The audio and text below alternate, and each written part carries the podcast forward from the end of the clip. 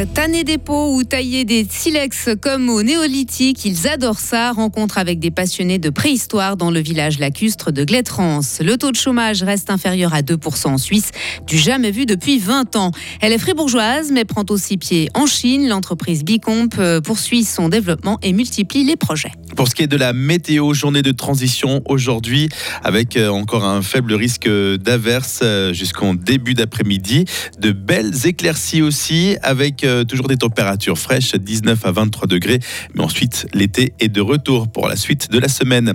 Sarah Camporini pour le journal. Bonjour. Bonjour Jonathan, bonjour à toutes et à tous. La semaine passée, le village de Glétrance est retourné à la préhistoire. Ah oui, pendant sept jours, des passionnés sont venus vivre dans une reconstitution du néolithique à l'occasion du quatrième rassemblement préhistorique organisé par le village lacustre. Une vingtaine de personnes habillées de cuir et de lin fabriquaient le nécessaire de survie en utilisant des techniques ancestrales. Nous sommes allés à la rencontre de ces artisans aux outils particuliers. À peine rentré dans le village, une odeur de vieux cuir s'installe, car à cette époque, on n'allait pas acheter son sac à la maroquinerie, on le faisait soi-même. Un geste que Dominique Flieger, tanneur amateur, a décidé de perpétuer. Il nous explique le processus. Sur le cadre qui est là, nous avons tendu une peau de bison, donc une peau qui était crue. Nous l'avons grattée des deux côtés pour enlever le poil, pour enlever le gras, tous les restes de chair. Et là, maintenant, nous la grattons davantage pour essayer de l'amincir, parce que le bison a un cuir très épais. Et plus tard, nous allons la traiter avec de la cervelle bouillie pour la tanner, c'est-à-dire qu'on va faire pénétrer la cervelle qui est là en tannant entre les fibres pour que celles-ci puissent glisser les unes sur les autres, ce qui donnera un cuir souple et durable. Mais Dominique Flieger n'est pas le seul à aimer cet artisanat de la préhistoire. Giovanni Folletti s'est spécialisé, lui, dans le taillage du silex. Pour lui, ce rendez-vous annuel, c'est l'occasion de partager sa passion avec cette petite communauté éphémère. Je travaille la plupart du temps seul, en autodidacte, et euh, donc euh, le rassemblement euh, préhistorique au village de la cuisse de, de Glétrance, c'est vraiment la bonne occasion de rencontrer d'autres personnes passionnées et qui ont beaucoup de compétences euh, en différents domaines euh, d'une manière plus ou moins approfondie et, voilà, et pouvoir partager entre amis et collègues. Et pendant toute la semaine, des visites guidées, des démonstrations et des ateliers de fabrication étaient proposés aux visiteurs. Un sujet signé Amael Stéphane. Taux de chômage toujours sous la barre de 2% en Suisse. Il se maintient à 1,9% en juillet comme le mois précédent. Il faut remonter à plus de 20 ans en 2001 pour trouver un taux de chômage mensuel plus bas. Le nombre de chômeurs lui a diminué de près de 3900 personnes selon les chiffres du secrétariat d'État à l'économie. Économie encore avec la croissance fulgurante de l'entreprise fribourgeoise Bicomp. Ses investissements se chiffrent en dizaines de millions de francs. Son équipe est multipliée par trois et sa technologie équipe la nouvelle Volvo X30, une voiture produite en milliers d'exemplaires. Un vrai cap pour l'ancienne start-up de Blue Factory.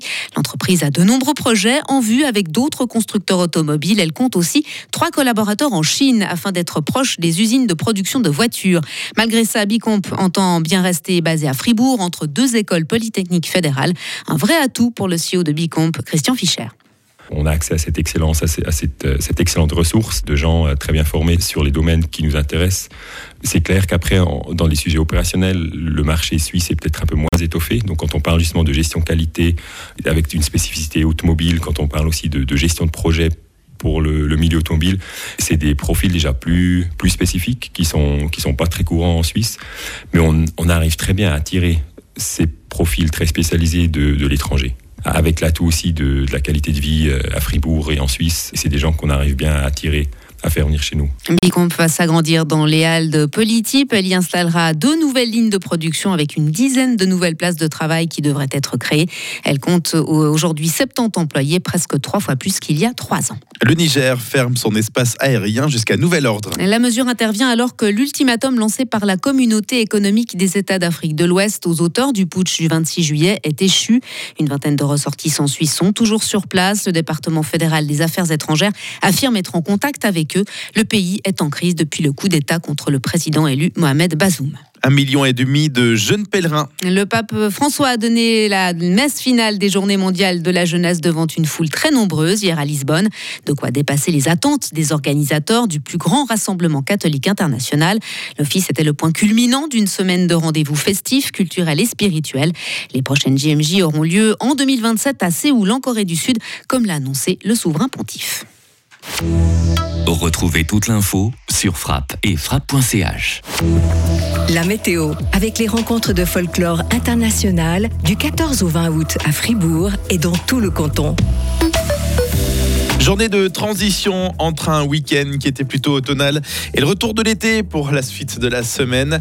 Encore un faible risque d'averse euh, ce matin jusqu'en début d'après-midi et de belles éclaircies généreuses. Température fraîche 19 à 23 degrés. Puis à partir de demain, conditions estivales et ensoleillées. Il va faire euh, de 25 à 27 degrés avec euh, des températures qui vont partir à la hausse pour euh, les jours suivants. Pour euh, mercredi, on va même juste avoir jusqu'à 30 degrés, voire 32 degrés pour euh, jeudi.